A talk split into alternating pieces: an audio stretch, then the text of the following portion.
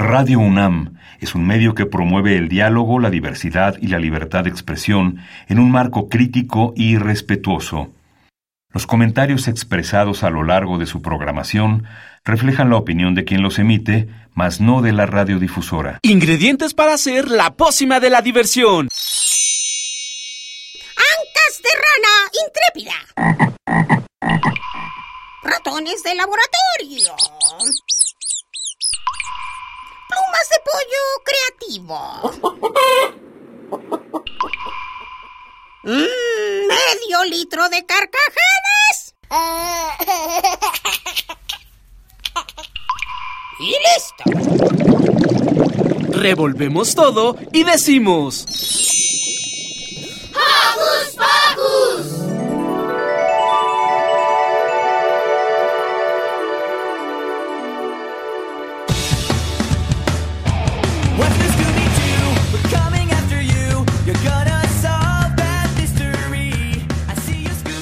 Muy buenos días, queridos Joco Escuchas. Bienvenidos a una emisión más de este su programa infantil favorito, Hocus Pocus. Yo soy Silvia y estoy feliz que nos puedan acompañar esta semanita. Les doy la bienvenida con un beso sonoro. Yo soy Ale y también me alegra que nos escuchen nuevamente. ¿Y qué les parece si antes de iniciar le mandamos saludos a los Joco Conductores? Uno muy especial para Yare y Liber que ya terminaron la primaria y están por iniciar una nueva etapa en la secundaria. También agradecerle al equipo de producción, Car, Ale, Perla, Daniel y Pablo. Y por supuesto no puede faltar un beso cariñoso para Alex y otro para Tambor, el perrito de Mini Santi. ¿Qué te parece Ale si comenzamos? Sí, porque hoy en Hocus Pocus, nuestra productora Car nos trae una recomendación teatral, de la mano de la dramaturga y directora Laura Beneco. Después Ale Matamoros nos dice cómo celebran los suecos el verano. Nuestro querido Daniel Valenzuela conversó con Yeshua Sicardo sobre su trabajo en artes plásticas. ¡Wow! Ya quiero escuchar qué nos dirá. Y para terminar, en nuestra sección sanadora, Liz conversó con el escritor y defensor de los derechos humanos de la niñez, Carlos Lucio, que nos explicará la importancia del autoconocimiento. Todo esto acompañado de muy buena musiquita, así que no se despeguen de su radio que ya inició. ¡Hocus Pocus!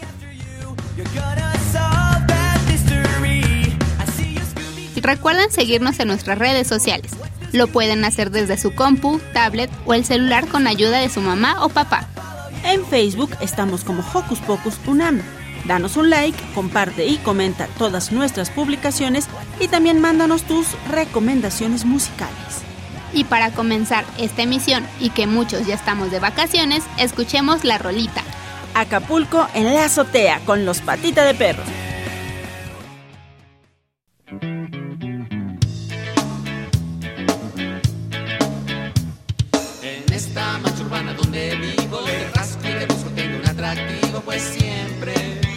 ciudad de siempre. Termina la semana, yo me pongo a averiguar la bola de lugares donde pueda descansar tranquilo y a solearme tranquilo. Agarro mis tilichos y me subo a la azotea de mi casa. Mi truza, mi gabacha, mi escafandra y saludo a la raza. Hola a todos. Me subo a las macetas con las plantas tropicales. Me choca ver los humos de desechos industriales de enfrente, de las fábricas de enfrente. Me tumbo al sol, tengo la carne de gallina, me barro todo el cuerpo con aceite de cocina crudo, es para agarrar color. De pronto me agarraron unas ganas locas como de bucear, corales de colores, mi tinaco con agua de mar.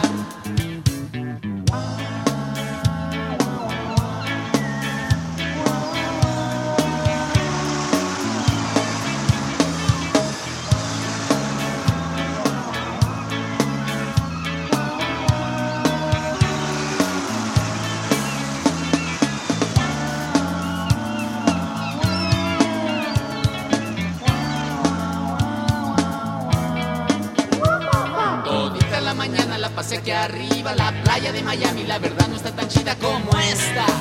a dormir la siesta. Me voy de nuevo para la civilización, me levanté asustado con el claxon de un camión de abajo. ¿Qué pasó allá abajo? No quiero que descubran este paraíso todos mis carnales. pues hay que preservar estos recursos naturales. Guapapa, ya tengo mi Acapulco en la azotea. Guapapa, guapa parabda y desde aquí la ciudad no está tan fea. Guapa parabda, ya tengo mi Acapulco en la azotea. Guapapa, guapa parabda y soy feliz aunque usted no me lo crea. Guapa parabda, ya tengo mi Acapulco en la azotea. Tengo mi Acapulco en la azotea.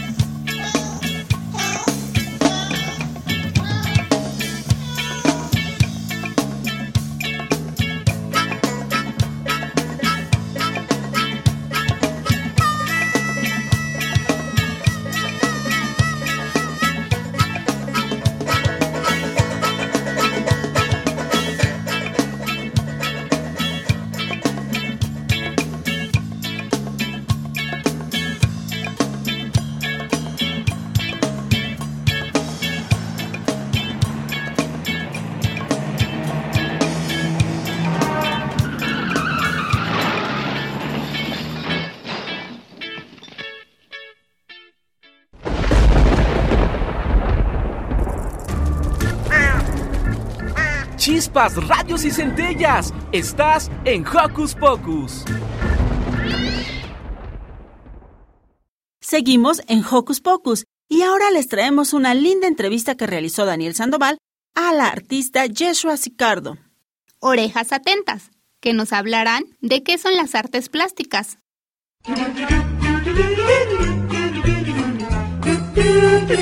¿Listo micrófono? ¡Yeah! ¿Listo invitado? ¡Yeah! ¿Listas las preguntas? ¡Yeah! Tres, dos, al aire. Ahora va la entrevista.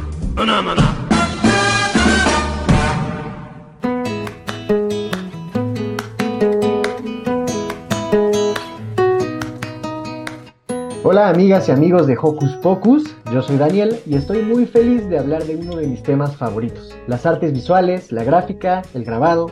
Es por eso que hoy nos acompaña el artista visual Yeshua Sicardo para contarnos muchas cosas acerca de estos temas. ¿Cómo estás Yeshua? Muchas gracias por aceptar esta entrevista. Hola Daniel, estoy muy contenta de estar aquí en este programa. Gracias por la invitación. Y pues sí, vamos a hablar de... Tengo algo en común contigo, o sea, como hablar sobre las artes visuales es un tema que me apasiona. Wow, qué bien. Entonces esta entrevista estará muy buena. Pero primero me gustaría que nos contaras, para las chicas y chicos de Hocus Pocus, pues qué son las artes visuales. Uf, bueno, es una pregunta un poco complicada de responder porque no hay una sola respuesta. Como en todo en general en la vida, si nos preguntamos qué es la vida, uf, cada quien daría una respuesta diferente y así con el arte, porque el arte puede responder a diferentes necesidades y contextos y dependiendo de eso podría decir para qué, qué son, ¿no? ¿Qué es, qué es el arte? ¿Qué son las artes visuales? ¿Y para qué sirve el arte? Pero bueno, aterrizando como un poco así de la forma más sencilla y los que para los que nos están escuchando, las artes visuales son aquellas expresiones plásticas donde, donde podemos encontrar o leer lo que los artistas este, tienen dentro de su, pues sí, dentro de su cabeza, ¿no? Dentro de su imaginación, de sus emociones y que lo expresan de forma visual. Eso quiere decir que puede ser dibujo, pintura, gráfica, cine, aunque el cine es una arte audiovisual, pues también pues es visual, obviamente. Entonces todo lo que podemos ver con nuestros ojos y que es arte, a eso le llamamos artes visuales. Estudiaste ciencias biológicas en la Universidad Autónoma del Estado de Morelos y actualmente eres estudiante de comunicación y cultura en la Universidad Autónoma de la Ciudad de México, la UACM. ¿Qué relación existe entre lo que estudiaste y las artes visuales? ¿Y por qué decidiste estudiar estas dos carreras? Porque estoy muy loca y porque desde muy chiquita tenía muchas inquietudes. Desde niña me gustaba pues observar demasiado, platicar con la gente, estar eh, pues siempre muy preguntonas. Tenía dudas sobre muchas cosas y aparte me gustaba dibujar y plasmar lo que sentía y lo que veía. Entonces, con la biología, pues mis papás, mi papá sobre todo es campesino, él siembra maíz y pues he estado en contacto con la tierra desde muy chiquita, con las plantas, las milpas, los animales, el monte, la tierra, todo esto, ¿no? Entonces, desde muy chiquita me llamó la atención pues defender la tierra porque en los pueblos del sur de la Ciudad de México sufrimos mucho de agua Entonces, pues veía a mi papá batallar mucho con, la tierra, con las siembras, a veces se perdían las siembras, a veces sí ganabas poquito, pero mi papá no solo se dedicaba a sembrar, también tenía ganado, borreguitos, tenía también cochinitos y también tenía vacas y caballos. Entonces veía que los quería mucho, pero poco a poco se fueron perdiendo porque ya no había oportunidad para, pues para la gente, para seguir manteniendo sus tierras y sus animales. Entonces empezó a dedicar otras cosas y yo empecé como un poco a frustrarme y a decir que eso no, pues era justo. Tengo también por ahí unos tíos que son científicos, uno de ellos es geólogo y cuando también era pequeña iba a visitar a mi abuelita, pues siempre veía sus fósiles, sus piedras, sus libros de, de ciencia,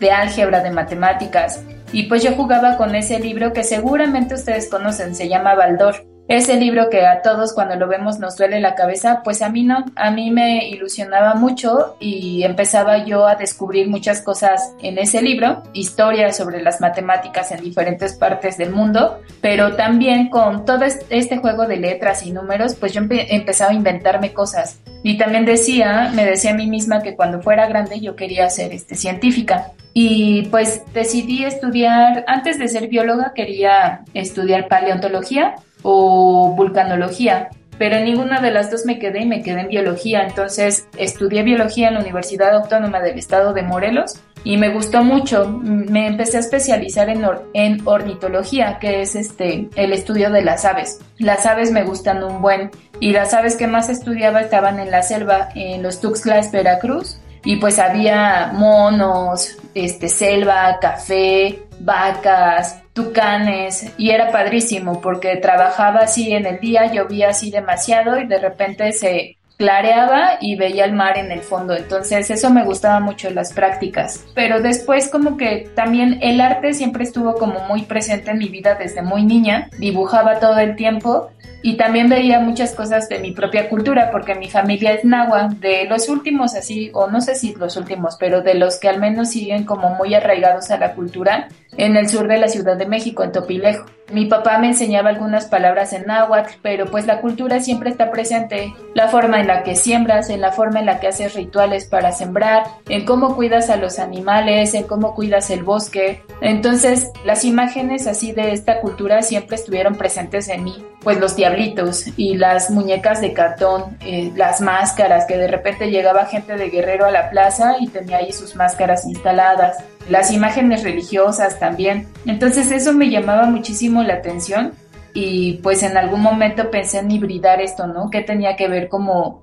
la ciencia y el arte. Y después así como entre buscándome a mí misma, busqué otra carrera que fuera como más afín. No quería estudiar artes visuales, quería estudiar diseño gráfico. Y vi la carrera de comunicación y cultura en la UACM y la vi muy completa porque era como entender nuestra propia cultura como mexicanos. Y hay una parte que está muy relacionada, muy conectada con el arte, que es donde yo me estoy especializando en estudios visuales en comunicación, que tiene que ver con un montón de cosas de arte de semiótica, que es una cosa filosófica muy rara que seguramente no me van a entender si lo explico ahora, pero básicamente es entender los símbolos dentro de una imagen. El color, el tamaño, en dónde está instalada la imagen, para qué está pensada, para quiénes están pensadas. Y pues todo eso tiene que ver con un montón de cosas, ¿no? Entonces como mi mente siempre está divagando y como en otros universos y pensando todo el tiempo, pues esa fue la carrera que me gustó más y pues que está súper conectada con lo que hago, que es gráfica. Y la gráfica es un medio de comunicación masiva también, además de ser arte. Wow, pues muchas felicidades porque se ve que se te apasiona mucho esto y que me gusta mucho que tu historia de vida la hayas relacionado también con esta parte pues visual, ¿no? Y que estés estudiando eso y que pues ojalá todo vaya bien. Pero me gustaría preguntarte, eh, ¿tú crees que es importante que desde niñas y niños nos interesemos por las artes visuales o por la gráfica? ¿Y por qué? Yo creo que sí, porque es un mundo donde podemos, por ejemplo, a veces nos sentimos muy tristes, o a veces muy enojados y a veces muy felices, y a veces también en esas, en ese como marea o como nudo o bola de, de emociones, nos encontramos solos, ¿no? Porque igual nadie nos entiende. Yo trabajo mucho con niños y muchos niños me comparten eso, así como es que de repente le cuento a mi abuelita o a mi tía o a mi papá y a mi mamá y no me entienden y ya no sé qué hacer, ¿no? Entonces, el lugar donde podemos como encontrarnos, conectarnos o decir realmente lo que sentimos y sentirnos satisfechos, pues es el arte.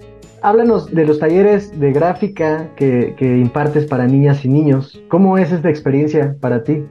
Pues justo yo pensé esto de dar talleres a niñas y niños de pueblos originarios del sur de la Ciudad de México y de periferias, porque también en los pueblos o en las periferias no hay acceso a cultura como por ejemplo en el centro de la ciudad o en otras partes de la ciudad, por ejemplo en Coyoacán, en el centro de Tlalpan, aquí como que toda la cultura se concentra, ¿no? Yo ahorita justo mi taller está en Santa María la Ribera y hay un boom de propuestas artísticas todo el tiempo, pero si nos vamos a Milpalta, Xochimilco, Tláhuac, Ajusco, otras colonias, no hay nada, no hay ni siquiera casas de cultura con ofertas artísticas de, de calidad. Y creo que eso es como pues un derecho humano, tener acceso a la cultura y el arte de diferentes formas, ya sea como privado, público, gratuito, en el espacio público, en donde sea. Entonces, con esa ferre y con esa inquietud de seguir como apostando a, a, ese derecho, es como se me ocurrió hacer algo de manera autogestiva, de vender mi obra y hacer como un cochinito en fondo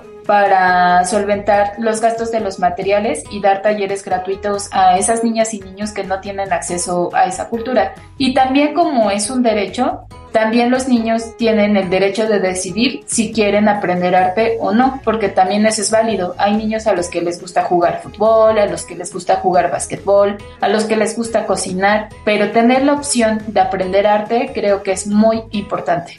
¿Y cómo ha sido la recepción de niñas y niños con los talleres de gráfica y con estas temáticas que, también les propones? Pues les encanta, porque también es magia, ¿no? Cuando tú haces un grabado, primero ves que está muy feo y como que te sientes inseguro porque dices, es que este dibujo está muy feo, ¿no? Y yo siempre lo que les digo en los espacios donde doy taller es que se olviden de todas las etiquetas que nos dicen afuera de que no sabemos dibujar, no somos artistas y así, plan y cuando empiezan a hacer sus dibujos y se sienten inseguros, siempre les digo, tú espérate tantito. Vamos a terminar nuestro grabado y cuando vayamos al momento de la impresión, va a ser, vamos a hacer magia. Y pasa eso, que la primera impresión que tienen es una cara de wow, de sorpresa, ¿no? Porque se sorprenden de lo que ellos mismos hacen y salen cosas diferentes a lo que piensan a la primera, ¿no? Es muy bonito, el taller lo han recibido súper bien. De las cuestiones así de la cosmovisión o de la cultura popular que yo les enseño, sí le agarran la onda, pero como muy despacio, porque también estamos llenos de muchas imágenes con los medios de comunicación y las redes sociales, que también hay una contaminación visual, ¿no? De que todo es como masivo no me molesta, pero yo creo que hay que darle la vuelta. No se casen con las imágenes que ven, porque ustedes tienen mucha imaginación por dentro y que pueden este, sacar esas imágenes que están pensando, pero que igual y luego nos da miedo, ¿no? Porque ¿qué, ¿qué van a decir? Igual no está padre y así. No, todo lo contrario. Eso hay que verlo, hay que mostrarlo. Oye, me gustaría mucho que en esta entrevista por unos momentos se convierta en un pequeño, pues un curso o una guía para que las niñas y niños que nos escuchan hagan un grabado a distancia. ¿Te animas? Sí, sí, sí. ¿Cuáles son los pasos que tendríamos que hacer para empezar a hacer un grabado desde casa?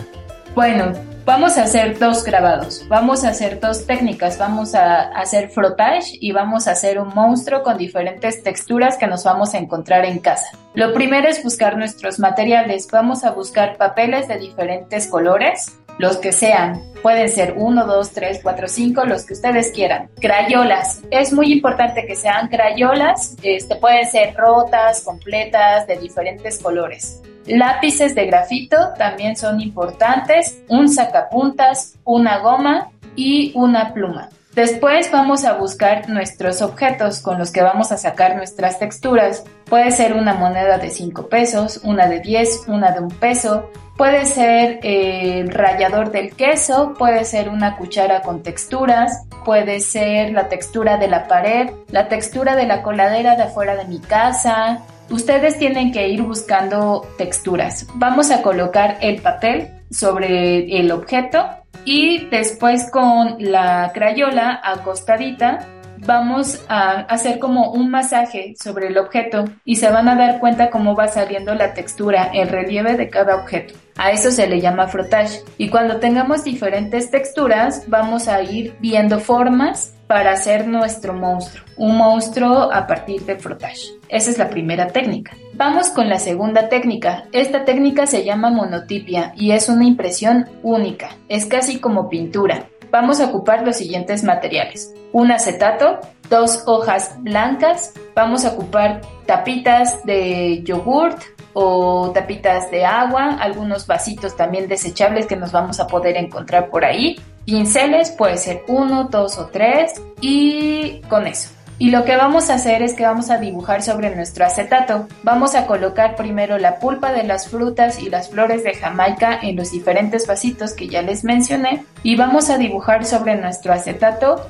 un paisaje. Y ese paisaje va a ser onírico. ¿Saben qué significa onírico? Bueno, pues lo onírico es lo que viene a través de los sueños, algo que no existe, algo que nos imaginamos y que no puede ser representado en la realidad inmediata. Entonces podemos dibujar, por ejemplo, un unicornio flotando en nubes de algodón de azúcar, un delfín nadando en un mar de agua de Jamaica entonces todo eso lo vamos a dibujar sobre nuestro acetato y cuando terminemos lo que vamos a hacer es poner la hoja bond en ese acetato sobre el acetato y vamos a dar un masajito muy suavecito con la palma de nuestra mano. Cuando terminemos de dar el masaje sobre toda la hoja, lo vamos a levantar. Seguro va a salir un experimento raro, pero te va a gustar, te vas a divertir mucho. Pues ahí está, que los resultados nos los muestren a través de las redes sociales de Hocus Pocus, ¿no? Sí, ya los quiero ver, que nos etiqueten. Y bueno, pues justo ya para terminar esta entrevista, nos puedes compartir tus redes sociales o alguna página web en donde podemos encontrarte y seguirte para estar al pendiente de todo lo que haces y que también nos des información de los cursos y talleres que das. Claro que sí, les voy a dar dos. Las redes sociales de nuestro trabajo así general es mi Instagram, arroba sincolote, lo voy a deletrear. S-I-N C de casa O L O T E. Sin colote. Y en, en Facebook, perdón, también nos pueden encontrar así como arroba colote. El otro que es un proyecto paralelo a Cincolote y es donde depositamos todos los archivos visuales que generan los niños y las niñas, es Nahuales Gráficos. Ahí solamente nos pueden encontrar en Instagram y bueno, ahí todo el tiempo colgamos nuestras convocatorias para los talleres que sí tienen costo y otros talleres que son gratuitos. Entonces, para los gratuitos tienen que estar al súper pendiente porque siempre estamos en diferentes espacios. Entonces, pues esperamos verlos pronto, espero que cuando vengan a visitarnos nos digan, ah, es que yo conocí tu proyecto a partir de esta entrevista para Radio UNAM. Sí, ojalá que sí. Oye, Yeshua, muchas gracias por haber estado en esta entrevista en Hocus Pocus. Te deseamos todos los éxitos del mundo y que sigas pues creciendo en tu carrera y en las artes visuales y en la gráfica y en todo lo que tú quieras. Muchísimas gracias, Daniel. Me encantó estar en este programa.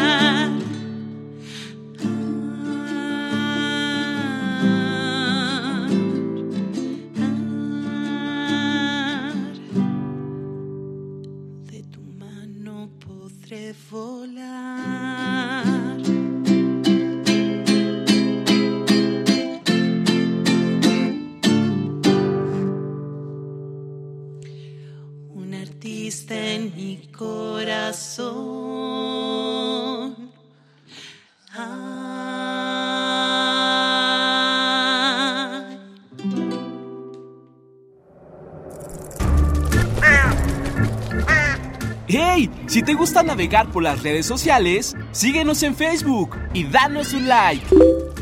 Encuéntranos como Hocus Pocus Unam.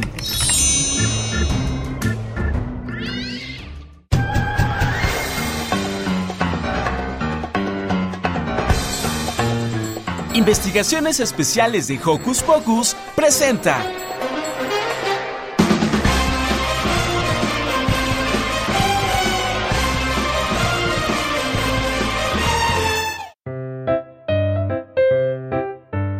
Amigos, yo soy Ale Matamoros y en esta ocasión les traigo una cápsula muy interesante. Les voy a platicar de una festividad que se realiza en temporada de verano en Suecia y esta se llama Midsommar. Así que si ya están listos, comencemos. El Midsommar comenzó a celebrarse en la época precristiana, cuando los trabajadores agrarios europeos veían el solsticio de verano como una señal de que la temporada de cosecha había terminado. Durante la Edad Media, la festividad obtuvo un aire místico y se popularizó el mito que durante la primera noche de verano las plantas adquirían cualidades mágicas. Por ello, se volvió una tradición que las adolescentes recogieran siete flores diferentes en silencio y las pusieran bajo su almohada al dormir. De acuerdo con el mito, criaturas mágicas tomarían la ofrenda y a cambio les permitirían ver en sueños a su futuro marido. A principios del siglo XIV se acostumbró colocar un poste adornado con hojas, flores y anillos frondosos a la mitad de la plaza del pueblo.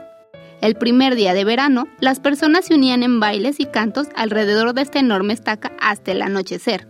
Y en 1953 se popularizó esta festividad y el gobierno sueco decidió modificar la fecha y situarla en el sábado más cercano al solsticio de verano.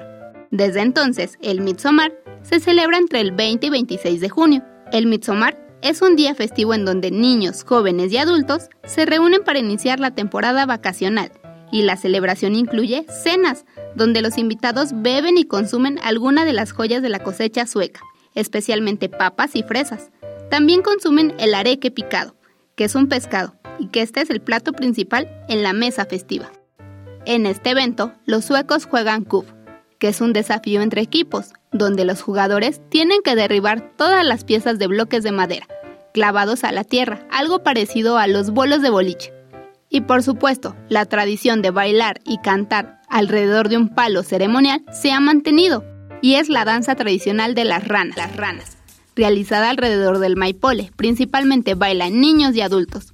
La costumbre consiste en decorar un poste con guirnaldas de flores y hojas, después los bailarines bailen alrededor del mástil con la música, que a menudo es tocada por algún tambor, violín o cualquier otro instrumento.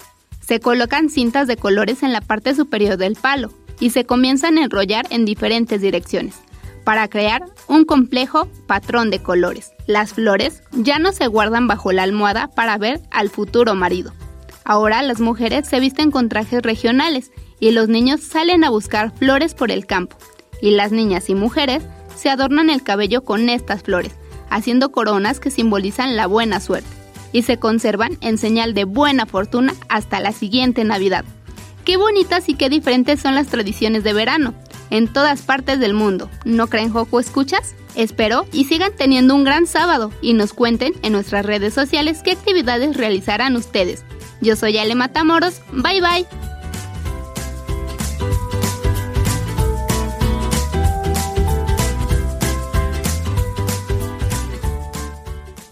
Un castillo construiré en la arena. Un castillo con vista al mar. Tendrá torres y un balcón y un gran muro que las olas no derribarán. Con mis amigos marinos miramos los planos para comenzar. Nuestras palas ya están listas y los cascos que nos dan seguridad. Qué bien quedará mi castillo de blanca arena con vista al mar. El arquitecto es un jurel muy suertudo que en la noche salve del sartén. Trabajamos bajo el sol y en los guiros un pingüino toca su trombón. Qué bien quedó mi castillo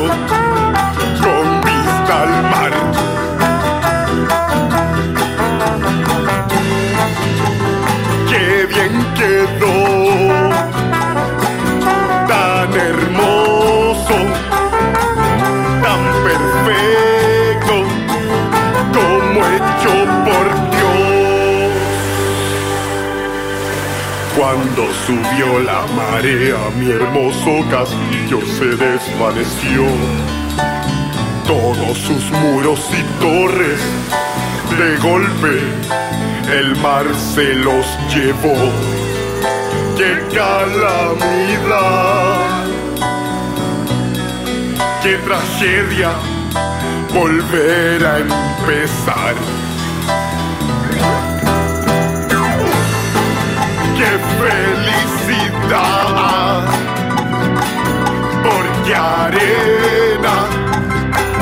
Porque amigos siempre hay en el mar.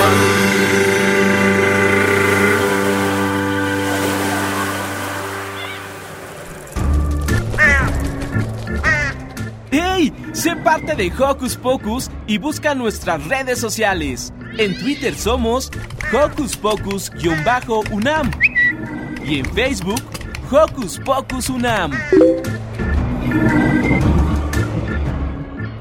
Con ayuda de Rodrigo, su mejor amigo, Joy se embarcará en la aventura de averiguar para qué sirve. Tras descubrir que es un robot, Joy tendrá un sinfín de aventuras. Descubramos más de esta historia a continuación. ¿Qué hacer este fin de semana? Ver, escuchar, sentir, reír, disfrutar. ¿Qué hacer en tu tiempo libre? Aquí te recomendamos.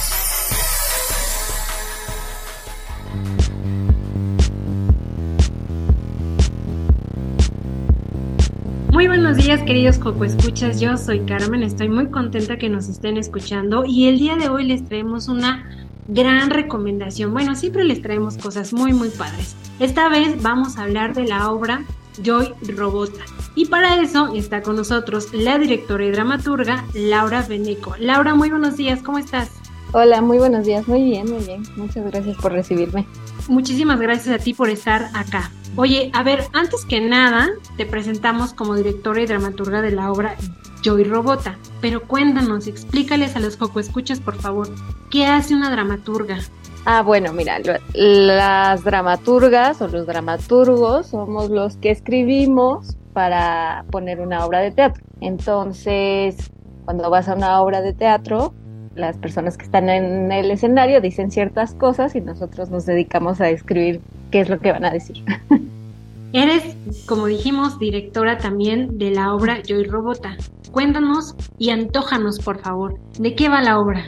La obra se trata de Joy, que es una niña que tiene siete años y entonces un día a su mamá le hablan para que se vaya a trabajar a otro país.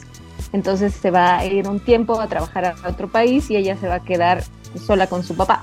Y a Joy le gusta mucho imaginar y le gusta mucho tener aventuras y todas esas cosas. Y esas cosas sí las hacía con su mamá, pero ahora que está su papá, como que su papá no es muy de eso. su papá se la pasa trabajando en la computadora y entonces mientras pasa la obra, Joy sospecha que es un robot, pero no entiende bien qué robot es. Entonces la obra se trata de descubrir qué clase de robot es y cómo va a ayudar a su papá para cuidar la casa mientras la mamá no está. Muy actualizada realmente tú con este tema de los robots, porque pues ahora ya tenemos las inteligencias artificiales cada vez más en nuestra vida cotidiana. Entonces cuéntanos, ¿por qué quisiste hablar en específico de una niña robot? Mm, pues quise hablar en específico de una niña robot. Creo que porque pues ya está en, en, nuestra vida, ¿no? O sea, tenemos a estas inteligencias artificiales o los asistentes que tenemos en casa y a, las, a los que les podemos dar órdenes y entonces ponen la canción que queremos o nos dicen qué día es o cómo va a estar el clima y entonces uno de estos asistentes también es parte de la obra y pues eso lo tenemos tan, tan en nuestra vida que era interesante para mí hacer que una niña descubriera que es un robot, ¿no? Y, y, sobre todo ver para qué sí nos sirven los robots y para qué otras cosas no tanto. Muy bien, y la otra historia que se va por aquí también entretejiendo en lo que nos estás contando es cómo va a ser o cómo pretende Joy querer tener una relación con su papá. Cuéntanos por qué quisiste abordar este tema en específico también, ¿no? Porque es diferente a veces cómo nos relacionamos con uno de nuestros padres. Sí, yo creo que eh, pues vivimos en un país donde siempre mamá está ahí, ¿no? Bueno, no sé si siempre, pero la mayoría de las veces como sí. que a quien ubicamos más que nos cuida o nos apapacha o nos abraza o que va a estar ahí es mamá. Y entonces, ¿qué pasa cuando mamá no está? Generalmente todo se vuelve un poco caótico y entonces ya no sabemos dónde quedaron las cosas. Y bueno, también me gustaba pensar en qué pasaba cuando yo me quedaba sola con mi papá. Y me di cuenta que pues era una relación que no, no teníamos tan clara, ¿no? O sea, solo él y yo. Y entonces pensé en contar una historia que tuviera que ver un poco con eso, sobre cómo es estar solo con sola con papá eh, y qué cosas hay que inventarnos nuevas o qué juegos hay que jugar o cómo hay que hacerle para tener esa relación que también puede ser de apapacho, también puede ser de abrazos, también, ¿no? Es, es no tiene por qué ser del todo diferente a cómo te llevas con tu mamá. Pues. Pues me parece que es una gran propuesta y un pretexto también para ponernos a pensar, sobre todo los adultos, ¿no? Cómo vamos a veces relacionándonos con los pequeños. Y también pues que vayan a ver esta obra con todos los papás, yo digo. No, solo tienen que ser con mamá o papá, sino con los dos o con quien quieran. Eh, Laura, ahora háblanos un poquito de qué fue la parte para ti más difícil al momento de escribir esta obra. Ay, la parte más difícil al momento de escribir la obra, mmm, pues creo que tiene que ver con que, pues un poco habla de cómo fue cuando yo era niña. Y entonces a veces había recuerdos que no eran tan felices de cuando yo era niña, que tenían que ver con mi papá. Y bueno, mi papá ya no está, entonces era como siempre eh, recordar cuando sí estaba. Este y entonces era eso era un poco complicado Pero fuera de eso, la verdad es que me divertí mucho mientras las es- la escribí y espero que todos los que vayan a verla y las que vayan a verla les divierta tanto como a mí. Excelente, Laura. Y bueno, no estás sola. Háblanos un poquito eh, del elenco y del... Háblanos un poquito del elenco y del equipo que hizo o que va a hacer posible esta obra. Bueno, aunque eh, solo yo la escribí, sí es cierto que la verdad es que tengo un equipo increíble y que no hubiera pasado esta obra si no hubiera sido por ellos. Entonces, eh, los actores y actrices son Ana Escalante, que ya hace a Joy, Ricardo Rodríguez, quien hace a Julián, que es el papá de Joy, también está Nick Pérez, ella hace a la inteligencia artificial de la obra y también a la mamá de la obra, la mamá de Joy. Y por último tenemos a Daniel Ortiz, que es quien hace a Rodrigo, que es el mejor amigo de Joy. Ellos están actuando en esta obra y la verdad es que han sido muy generosos conmigo porque porque han tenido mucha paciencia y han jugado muchísimo, que es lo que más me interesaba durante este montaje. Y luego, por otro lado, tenemos un mecanismo como una sorpresa de proyecciones dentro de la obra y quien se encargará de hacer eso durante la obra será Estefanía Loaiza y también Marco Fabio Ramos. Em, y ellos estarán ahí moviendo los juguetitos que aparecen en la obra. Y bueno, para el vestuario y la escenografía nos ayudaron Fernanda García y Sergio López Vigueras, que también son unas personas muy talentosas que han puesto todo su apoyo y todo su amor para hacer Joy Robota y que todos nos la pasemos muy bien. Suena increíble. Por favor, dinos cuándo se van a estrenar. Sé que están muy próximos, pero cuéntanos la fecha y el lugar en el que se va a estrenar. Sí, ya casi estrenamos. Eh, estrenaremos el 12 de agosto, que es sábado, y estaremos sábados y domingos en la Gruta del Helénico a las 13 horas. Ahí nos vamos a estar presentando. Y si corren ahorita, todavía van a encontrar el precio de preventa, que tiene un descuento del 30% para las funciones que vienen. Pues a correr todavía están a muy buen tiempo. Eh, por favor no se la pierdan. Me parece increíble que la personaje de esta obra sea un robot y una niña, por supuesto. Eh, Laura, ¿por qué no debemos perdernos Joy Robota? ¿Qué nos vamos a llevar? No deben perderse Joy Robota porque va a ser toda una aventura que van a recorrer junto a Joy para saber eh, cómo es que van a acoplarse tanto Julián como Joy en esta nueva vida donde mamá está ausente por un momento. Y nada, se, se van a divertir muchísimo, se van a reír muchísimo y yo espero que se vayan también pensando cosas sobre su vida. Perfecto, pues ahí está, queridos Coco Escuchas. La obra Joy Robota se estrenará el 12 de agosto y estará hasta el 3 de septiembre en el Foro La Gruta del Centro Cultural Helénico. Estará todos los sábados y domingos a las 13 horas. Por favor, no se la pierdan. Es para todas las niñas, para todos los niños, pero también para toda la familia. Muchísimas gracias, Laura, por estar aquí. Muchísimas gracias a ustedes y muchos saludos a los poco escuchas. Y nosotros continuamos con música y más magia aquí en Hocus Pocus.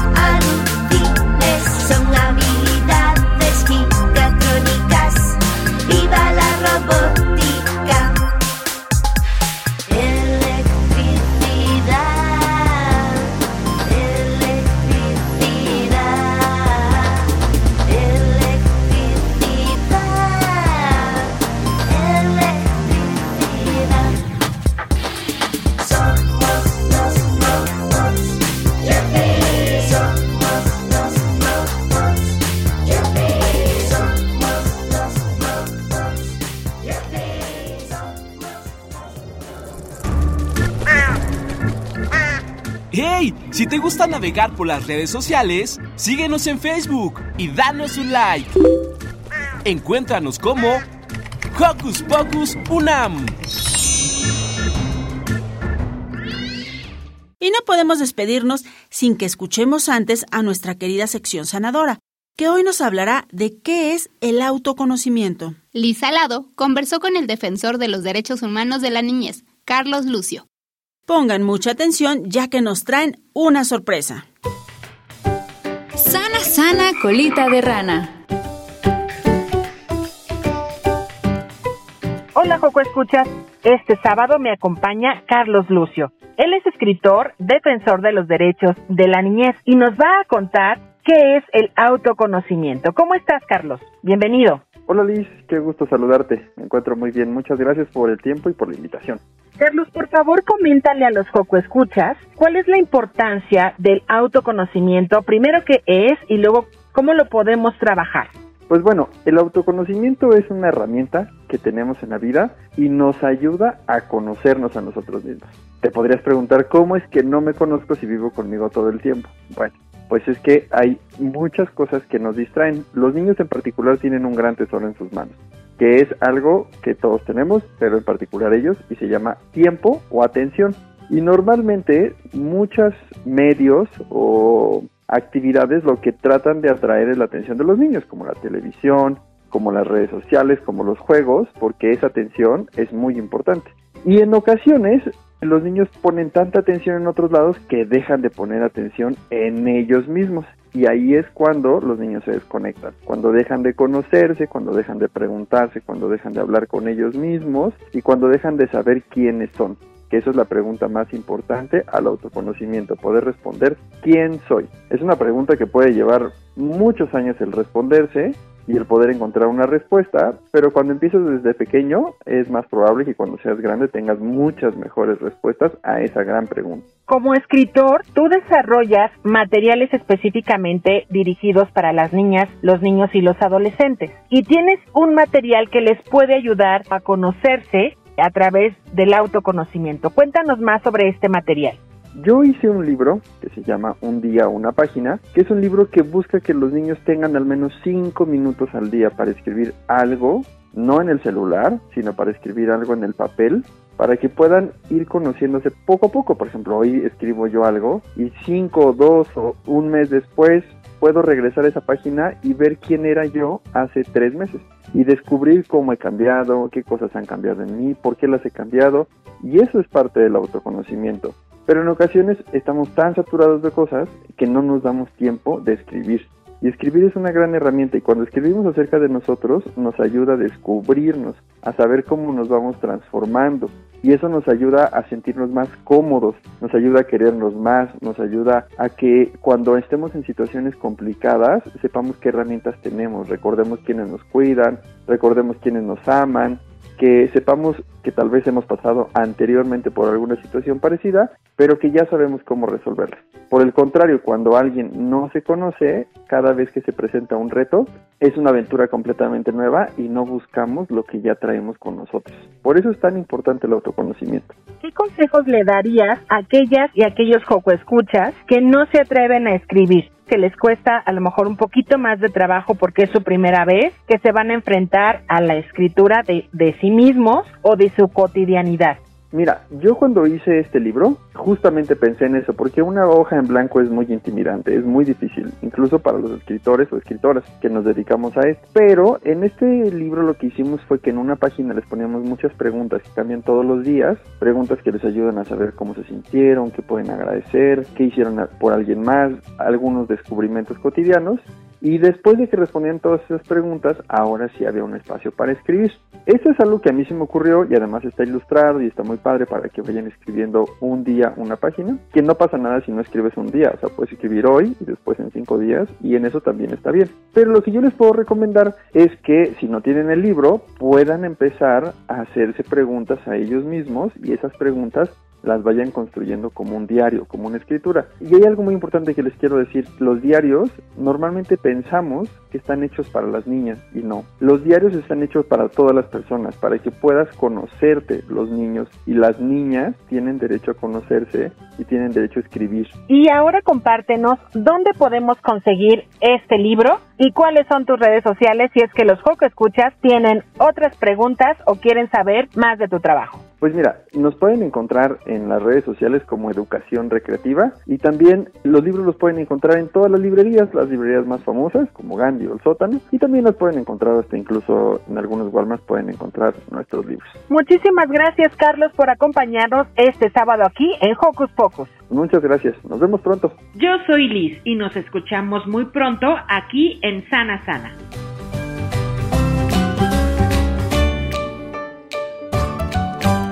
Antes de despedirnos queremos regalar dos libros que Carlos Lucio nos dejó para todos ustedes. Bueno, no para todos, solo para dos. Lo que tienen que hacer es mandarnos un mensajito en nuestro Facebook, postear ahí donde está la foto del libro y nosotros nos comunicamos con ustedes. Por ahora nos despedimos y pasen un lindo fin de semana. Disfruten sus vacaciones y nosotros nos escuchamos el siguiente sábado en Hocus Pocus. Hasta la próxima. Radio UNAM presentó el espacio donde las niñas y los niños usan la magia de su imaginación.